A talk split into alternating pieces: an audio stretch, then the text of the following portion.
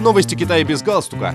Экономика, культура, инновации, экология и многое другое. Обо всем этом без политики.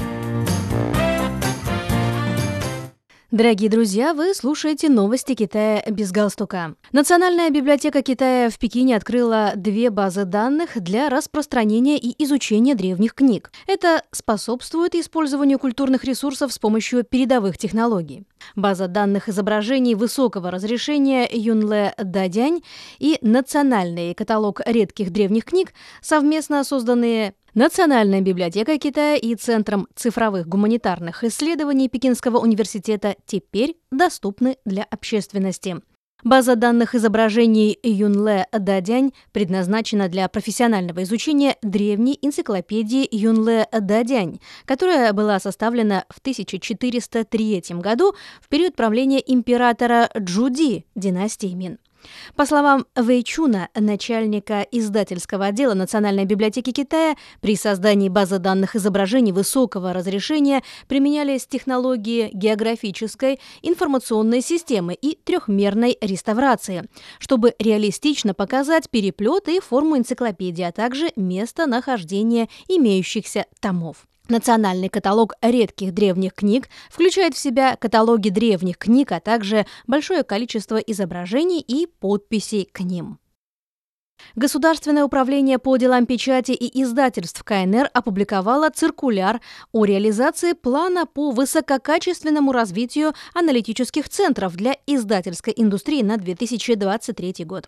Аналитические центры, отобранные для плана в новом году, будут поощряться к проведению самостоятельных исследований с последующей аттестацией опубликованных результатов, отмечается в циркуляре. Согласно документу, исследовательские проекты будут сосредоточены в таких областях, как оптимизация публикаций по важным темам, углубление популяризации чтения среди населения, повышение уровня обработки и публикации древних книг, ускорение разработки высококачественных научных журналов и развитие индустрии цифровых публикаций.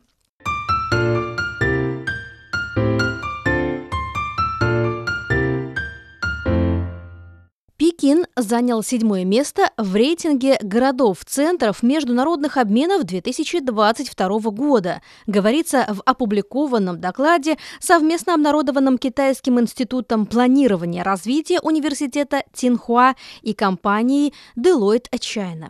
Доклад был составлен по итогам всестороннего исследования 37 городов по всему миру.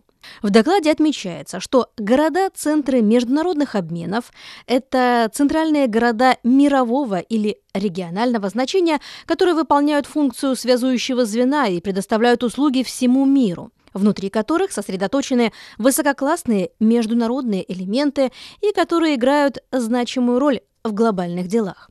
Эти города являются ключевыми узлами в динамичной сети международных обменов. В отчете разъясняется система оценивания, включающая три показателя первого уровня, а именно привлекательность, влияние на связующую способность, а также 11 показателей второго уровня и 25 показателей третьего уровня. Пекин занял 24 место по показателю привлекательности, третье место по показателю влияния и тринадцатое место по связующей способности. Согласно докладу, Лондон, Нью-Йорк, Париж, Сингапур и Сеул вошли в пятерку рейтинга городов-центров международных обменов.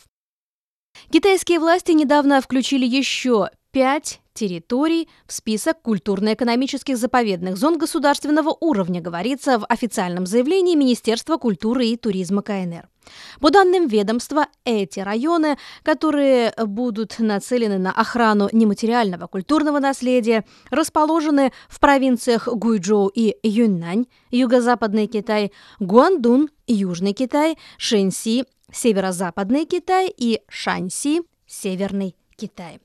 Ведомство будет и дальше усиливать строительство и административную работу в вышеуказанных зонах, а также оказывать большее финансовой поддержки местным властям, призывая их включать затраты на строительство этих зон в расходовую часть местных бюджетов. В последние годы Китай приступил к созданию культурно-экономических заповедных зон, которые нацелены на содействие развитию традиционной культуры в районах с высокой концентрацией ресурсов нематериального культурного наследия.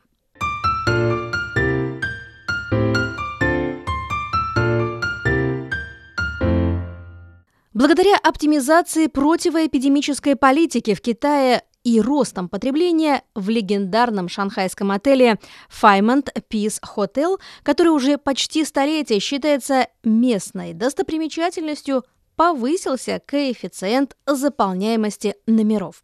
Генеральный директор отеля Джордж Уи в ходе интервью отметил, что количество бронирований номеров в отеле в январе 2023 года выросло на 50% по сравнению с аналогичным периодом 2022 года. Джордж Уи ожидает, что показатели рынка в 2023 году превысят уровень 2019 года поскольку рост поездок и потребления мощно сигнализируют о том, что экономика страны в этом году будет уверенно восстанавливаться. Если принимать это за отправную точку, то у нас есть все основания полагать, что отложенный спрос сохранится, а уверенность в потреблении и потенциале Китая быстро вернется. У нас отличная команда, готовая сделать опыт пребывания наших гостей в отеле особенным, подчеркнул он. Высокая заполняемость отеля Fairmont Peace Hotel наглядно свидетельствует о восстановлении жизнеспособности туристического и потребительского рынка в Китае. Шанхай был одним из самых популярных туристических направлений в Китае. Данные мониторинга показывают, что во время праздника весны основные туристические достопримечательности города в общей сложности посетило 4 миллиона 120 тысяч человек, что составляет примерно 90% от доэпидемического уровня.